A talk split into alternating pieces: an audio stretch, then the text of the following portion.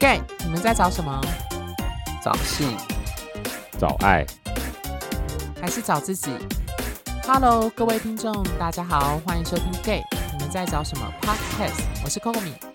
我是奶子，我是小亨利。好，今天呢，我们要进入到新的系列的主题，叫“你的朋友不是你的朋友”，关于你的那些男同志朋友。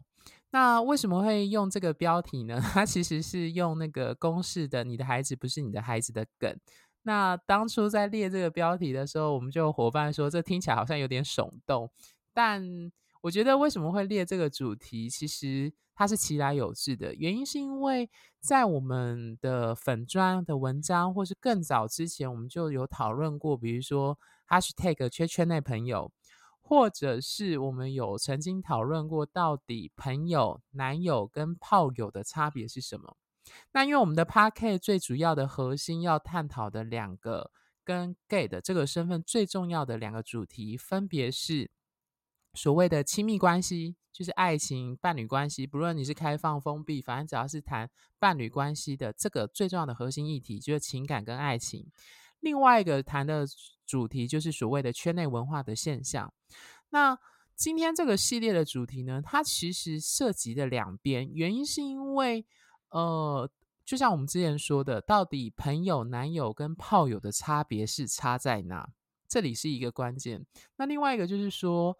嗯，圈内的文化其实很大程度是跟所谓的。大范围、广范围的一群的男同志所建构出来的这样子的圈内的交友的这样子的文化跟现象，那所以我觉得刚好这个系列的主题，它就呼应了刚好这两边，它不只跟关系有关，它也跟圈内文化的现象有关系。那当然，这个系列的主题不会只录今天这一集，我们还会分好几个去讨论说，到底友谊或者是朋友的关系。在圈内的人际互动上有什么样的影响？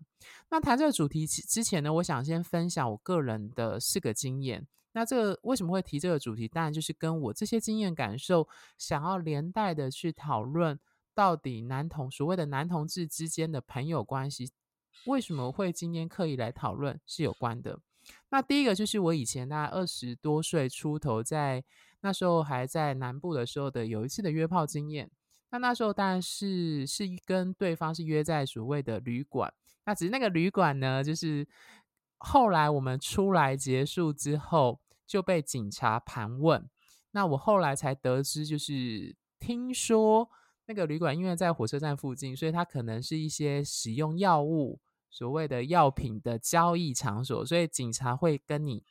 盘查，会要你拿身份证出来，给他有一个机器去扫。那我印象很深刻，在当时警察就问了一句话，说：“你们两个是什么关系？” 然后你知道那个状态就是处于一个非常尴尬，因为你其实主要就是约炮，而且你也从来不认识他，对，所以你在当下你只能说就是朋友。但那时候讲的朋友这件事情是非常尴尬的。那我觉得第二个经验是在三温暖的经验，就是大家知道在三温暖可能。呃，做完或者是你认识完一个人之后，可能结束你要离开的时候，有一些人可能，或者你觉得对对方有好感，对方对你有好感，那可能会留一些联络资讯，那就会大家就会说会交个朋友。那我私底下之前跟奶子就讨论说，其实大概留资讯的百分之七八十以上，应该都不会有什么后续互动了。对，就是大家聊一聊之后，可是因为大家可能是来自不同的县市啊，可能只是刚好来到这个地方啊，假日来这里这样子。对，那另外一个经验呢，是我在听的上遇到的状况，就是呃，有配对成功，后来聊天，那聊天之后，对方说就是，哎，他其实是非单身，那上来想要认识圈内朋友。然后他就讲到一句话让我印象很深刻，他就说，当他说出他是非单身的时候，就后来跟他可能跟其他配对的对象聊天，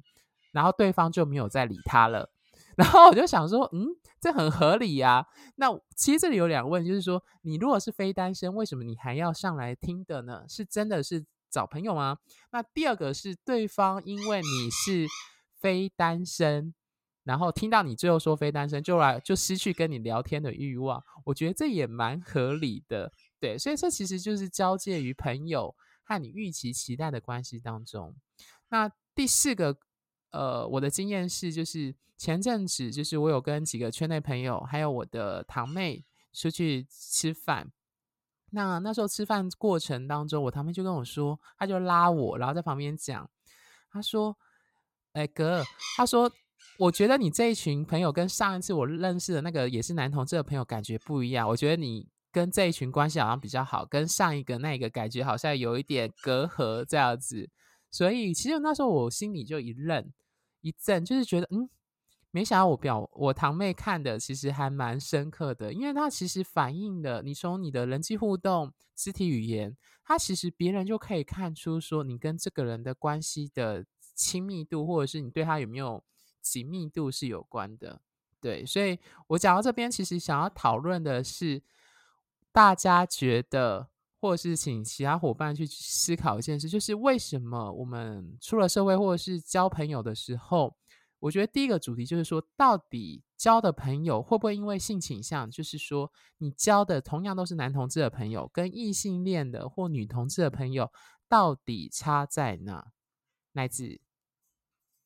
我觉得第一个最重要的差异，应该就是可以讲，就是讲话的时候不用，嗯，就大家可以理解你在讲什么，或者说比较不会有忌讳。就例如说，我今天。今天跟 gay 的朋友见面聊天呐，就可以，你知道可以聊一些聊男人的事情。虽然虽然跟女生一些女生也可以，可是就相对就觉得，哎，好像少了一些什么相互理解的。我讲一个比较有趣，就是说，就是说，像我跟我个好姐妹聊天，就是我现在在国外嘛，跟我好姐妹聊天，就跟她聊聊聊，然后就跟她说，哎，你知道我们约会前都要清洗吗？说她，为什么要洗？我说哈，洗很重要诶。她说是洗澡吗？我说不是，是是就是清场这样子，就他们可能不一定能够完全了解，可是他说哦，就了解了，这样他只要我一点一下就可以理解。可是你懂我意思，就是跟 gay 聊天，跟跟一般一些人聊天，就还是有一点在这方面上，可能就是性的经验上，可能还是有点的程度上的不大一样。但这不会，我觉得不会因此跟我的跟我的女性有人不好，而是觉得说，哎，好像跟男同志。的朋友接触的时候，比较有办法在这一块可以聊得比较直接，然后好像大家也可以一点就可以懂你的感受或是你的笑点。那第二个话，我觉得就是呃，在在呃，我们可以在聊天的过程中呢，也彼此就是会比较，我就不用伪装自己，就是说，嗯，我要怎么讲，就是。可能我不确定其他男同志的经验，但我自己的经验可能是，当我觉得这个人是同志，甚至我认定他是好朋友，所谓的好朋友就是我说，呃，比较目前就感受起来、聊天起来没有太多情欲交流的人的话，我就可以用好姐妹来 来相称的话，那么我就不需要去掩饰我自己，呃，身为一个男性，有时候会需要有一种。嗯，就是假性阳刚的外在嘛，我可以这么说吗？就是这样子的感受，呃，这样子一个一个样子，就可以卸下那个伪装，去跟他对方聊天。当然，我也不能否，我也不否认，就是要为何在这这么多的人之中，会选择跟男同志比较靠近？一个是同类的互感，另外一方面就是同类相，我的那个就是就是欲望的相吸。就我可能会看到这个人，觉得哎，这也许可能是我潜在的。菜，或者说，呃，潜在的有欲望的感觉的人，或者诶，我欣赏他的外在，所以我今天想要接近他。可是我我必须要很诚实说我自己，就是有些时候，如如果我在一个群众中看到这个人是我的菜啊，我不一见不见得会有这么的勇气去跟他做朋友，因为就是会很害羞，我自己会有点害羞。当然，呃，在群众中，如果是有我的朋友一起的话，我可能会。也会敢主动，可可是我自己试一下，可能对于菜我没有办法这么的直接，或者是跟好姐妹相处是一样的。所以，嗯，我承认在交朋友的的过程中呢，为什么特别要交呃，为什么特别会 focus 在同志朋友？一方面是因为我觉得有点像是舒适圈的感觉，就是假设他会是一个舒适圈，或者他能够懂我们，呃，懂我自己这样。但二方面呢，也会有一点点的，就是。会因为欣赏这个人，或者欣赏这个团体，或或者是说有一点情欲上的的流动，而想要去接近。我觉得也是有的，因为人嘛，欲望就会是你的动力，所以这是我的感觉啦。好，那小亨利嘞，你觉得关于就是为什么我们会刻意去主动认识其他男同志朋友，或者是男同志的朋友跟其他非男同志的朋友差在哪？对你来说？嗯，我要举一个，嗯，大概一二十年前我看到的一个一个例子哦。他，嗯，在他是什么？我之前在那时候还在打工的时候，呃，在一个大家都是嗯，就是同事的一个环境下，在聊天工作的过程当中，有一些人是刚遇到的，然后呢，就刚好就是这两个人遇到了，然后了解彼此是啊，就大家一起在聊天工作这样。那忽然就哎也了解到聊到了说其中一个部分刚好有两个人都是呃客家人，哦，然后他们就忽然间知道这一点之后，他们就忽然间都用客家话在讲话，然后没有避讳就是呃其他的人也在场，然后一起在听，那他们两个就用客家话聊得不亦乐乎这样。那为什么会举这个例子？原因是因为我在当中看到了一个就是他们在。一个陌生的环境，大家聚在一起，然后了解到彼此的身份的时候，那种忽然亲近、拉近彼此之间的距离的感觉，忽然升华了很多。于是我好像找到了，呃，我刚好就是用这个例子，他们就是找到了共同的语言，彼此听得懂的话，所以聊起来很舒服，可以马上亲近了不少。那我相信在呃。男同志的环境里面也会有雷同跟一样的想法，就是你可以在一个陌生的环境找到了一个你可以讲话的人，那他讲的话跟你讲的话，你们会有共鸣，可以听得懂，那这样子的感觉也是会舒服的。就像刚寇米跟奶子讲的，呃，这个我相信是其中一个原因了。那后续你说为什么我们还要主动去认识男同志朋友？这当然中间还有包含的，你现在是呃呃单身状态还是非单身状态？哦，大家所去认识的动机可能会不太一样。那因为刚刚空敏这在提到说他嗯。就是男同志认识男同志是有很多不同的动机，包含性与爱欲。那在之前前面几集，其实我们也有提到过啊，为什么明明就有了另外一半，还想要认识别人哦？其他男同志朋友。那我反思了一下，嗯，奇怪，难道有了另外一半就不能认识其他男同志朋友吗？这个问题也是丢给各位去思考一下。那我相信，其实会认识男同志朋友，基本上就是想要活在一个不能说活在了，就会觉得想要得到那种同文层的温暖。比起跟一些人的相处，还是会有些许上感觉。即便你都出轨了，即便你都出轨，还是我会有感受上的差异，会有不一样的地方。那我们先撇开于爱跟性这个的欲望，纯粹以交友的欲望来说的话。那样子就会有点像是家人的感受，聊起天来你也不会有压力，那语言也会共同相同，连幽默啊、开玩笑的方式也会让你觉得有共鸣。比起异性恋的朋友会有这样的感受，对。那后续关于我自己看到的，比较年轻会有分到年龄层了，其实比较年轻一辈的。基本上都还是像 Komi 讲的，通常都是以爱跟性为出发点的居多。但在人生人生在经历一段生命故事的转化之后，你慢慢的、慢慢的接触到一样的事情发生的时候，在性与爱这方面的感受度会不一样。那因也因为每个人的状况不同。所想要的东西的强烈也会不太一样。那我其实深深的是相信，在圈内还是会有纯交友的部分，因为受过了一些风风雨雨之后，后续冷静下来，其实是还是会只是想要有人可以沟通，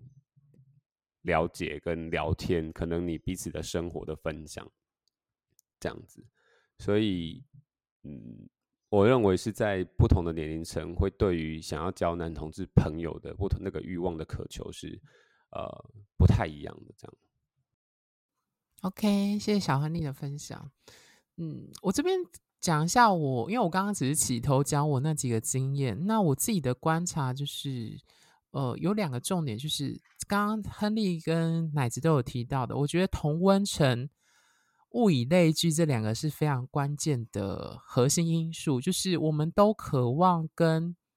我们相似的人在一起，因为跟我们相似的人处在一起会比较舒服。就是跟大家很常在软体上提到的书说的所谓相处起来舒服这件事情很重要。就是。其实这是有心理学跟社会学的研究指出，就是人就是习惯物以类聚，我们会找跟我们有相似性的人在一起，因为我们不太想面对认知冲突。那这个当然就涉及了另外一个面向，就是我觉得朋友关系其实最重要的核心就是被理解跟被接纳，这两个是蛮重要的一个关键的关系存续的一个要件。那为什么我们是男同志会渴望找其他男同志的部分？其中先撇除性欲跟爱欲来说，第一个就是我们渴望找到同类。先不要说性跟爱，我们渴望找到同类。那这个同类又涉及了，就是我们前几集一直就是关于出柜的议题，一直讨论的，那就是男同志身份在社会上的污名。不论那污名是因为性倾向或是性的部分，所以那个部分是很私密的部分，所以它就连带了影响你。如果想要被理解、被接纳。你想要找到有人能够讨论这个话题，比如说性的，比如说情感的，他势必很可能只有在同样都是男同志的朋友身上才能够被理解。我呃，我不是说异性恋没有办法，或者是女同志没有办法，是有可以，但是那始终就会有一层隔阂，那个隔阂就是他毕竟的。性欲望可能不是男生，或者比如说可能是异性恋男生，或者是女同志的朋友，就是你在一些生命经验，你在描述某些状况，有一些东西，他可能就是不会去踏入那个部分，比如说三温暖，比如说或者是某一些状况，当然你们会找到一些类似的生命经验去找到共鸣，但总是还是有一种隔靴 搔痒的感觉，这样子，就是即使你跟异女朋友，或是跟呃，女同志朋友也会有遇到这样的状况，所以我觉得渴望同类被理解、被接纳，我觉得是男同志渴望跟其他男同志朋友建立连接的一个最重要的关键。那另外一个就是说，呃，我觉得我曾经想过一个假设性问题啦，等下可以问两位伙伴，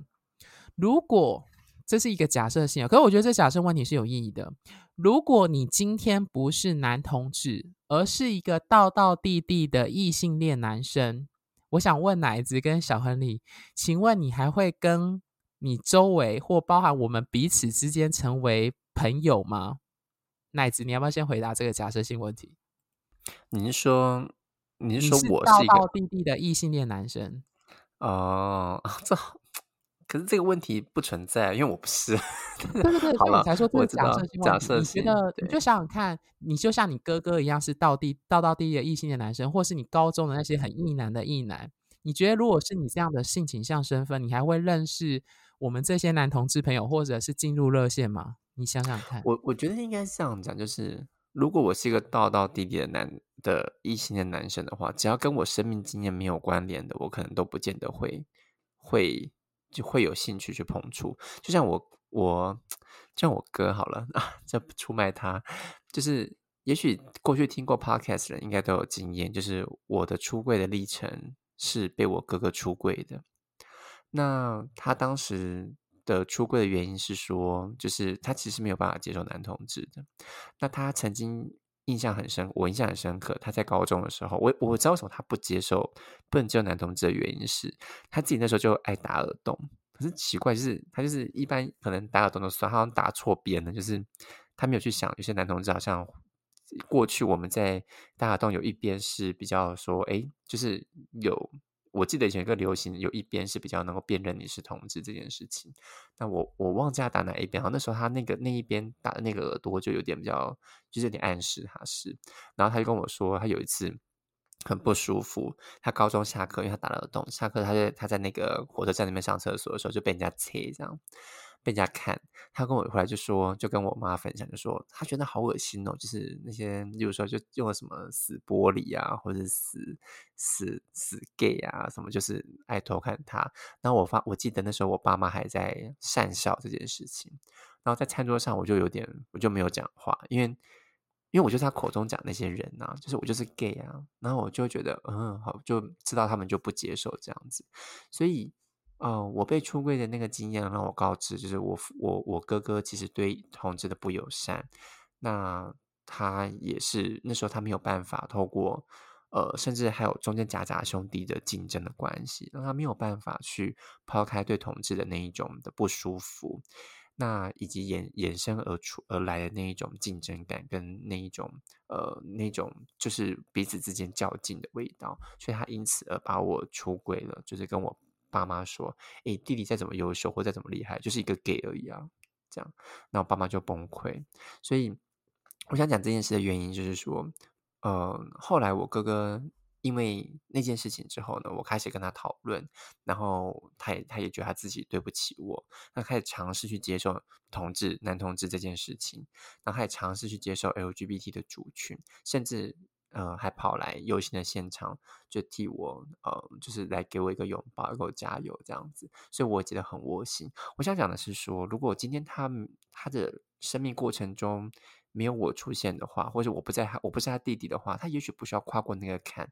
去认知、去了解，甚至去去呃去结交同志的朋友，甚至去。呃，敞开他的心房去接受这件事情。所以，如果我是一个纯同纯的男，呃，那个异性恋的话，我也许不需要跟我生命经验没有关的恋的事情，我也许就不会踏足。所以，嗯，我自己可能就不会特别的去去认识这样的朋友，除非是我自己好奇。但是，那个好奇程度可能也不亚于我会对女性的好奇，对异性的好奇，因为对我自己的欲望最相关的就是。如果我是一些男生，对我异性对我的欲望最相关的就是异性恋的女生，所以我可能就不会去主动去关心跟我欲望互相没有太多关联的东西，可能会好奇，但是探究的不会太深。其实这同样也是在男同志身上，我们也许对他们的好奇心会有，但是也许不会太太呃太深入了解，因为这不是我们欲望的部分，对。OK，谢谢奶子的分享。因为我觉得听你的刚刚分享，就呼应了我们前几集一直提到一个人性的核心是自我中心这件事情，就是我们只会关心我们自己觉得主观认定跟我们有关系或我们在意的东西。那虽然我们常常说性别无所不在或同志无所不在，但我就我必须老实说啦，我觉得人因为人的时间有限，人的精力有限，我们建立关系的时间有限。对一个如果是一个道道地地的异性恋男生，我我我应该可以直接讲直接啊，就是这个假设性问题也问我自己：如果我是一个跟我高中的那些男校的异男一样的人，我相信我绝对不可能去，比如说去热线去读性别所，所有这些后续都不会发生，百分之九十五趴啦，我不会说百分之百，但是我相信有高达九十五趴，就是跟性别或跟同志有关的议题都不会是出现在。我如果以一个异性的男生身份过生活的状况下去出现的这样子，好，小亨利，你觉得这个假设性问题你会你会怎么思考？这样，或是你的状况会怎么想？嗯，就就我奶先这好难哦。我如果是以我现在的生命经验的出发点的话，我觉得我不会，因为我没有那个缘分去接触。那我我没有太多经验啦哦。那通常接触到异性恋，通常都是他们也会比较容易接触到同性恋的朋友，所以才比较容易会呃开启了他们认识这不同族群的这个道路。那在一些我们说的，在异性恋的口中，他们常常会听到他们在聊天的过程哦，那些死同性恋。当你听到这个时候，我就已经呃没办法再继续跟他们聊天了，因为我就觉得就是不认同了嘛。那你还跟他们聊，也会觉得彼此就是已经远距了。那对于我来说，看到这样的过程当中，我觉得或许啊，用比较嗯，我们说同理心的心态来讲的话，如果我现在是一心的话，基本上我可能也会会类似啊，我可能就是一样的心态，会觉得会距离呃有保持距离了。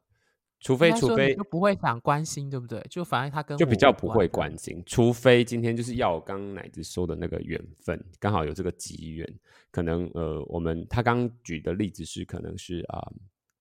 是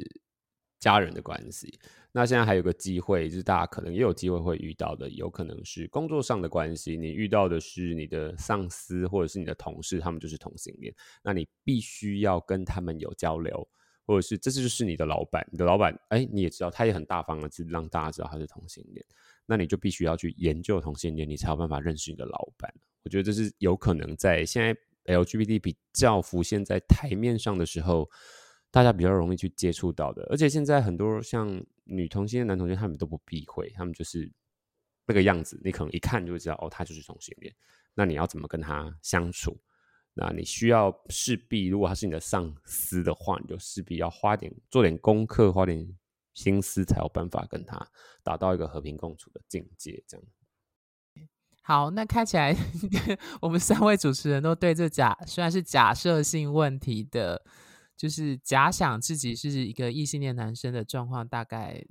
还算是有共识，就是我觉得其实还是回到各位听众去假想啦。就是我不知道在认同还没走完的时候，会不会很有一些同志朋友会希望说自己不想当同志，想当异性恋比较轻松。因为我们有遇过以前有一些伙伴在以前年轻的时候曾经走过这样的心路历程，就是觉得。当同志很辛苦，当异性恋或当主流的异性恋男生或异性恋女生会比较好过这样子。但我觉得这也反映了就是一个核心的概念，就是其实我们都只老实说啦，就是我们都只能关心跟我们自己最相关的事件。包含就是我们录音的当下，就是乌克兰战争还在持续这样子，所以如果今天是发生台海战争的话，中国打过来的话，我觉得那个影响力绝对比乌克兰战争对我们的影响还大。毕竟我们是生活在这块岛屿上的人，所以 我觉得说到事实，就是人人还是自我中心。这个自我中心不是负面，他只是讲说，因为我们能力所及，就是只关心跟我们自己有关的事情。那我觉得。同志身份，或者是今天的主题，为什么你会想要认识其他的男同志的朋友？我觉得也是出在于这个特质，就是我们想要跟同类有连结，这样子。OK，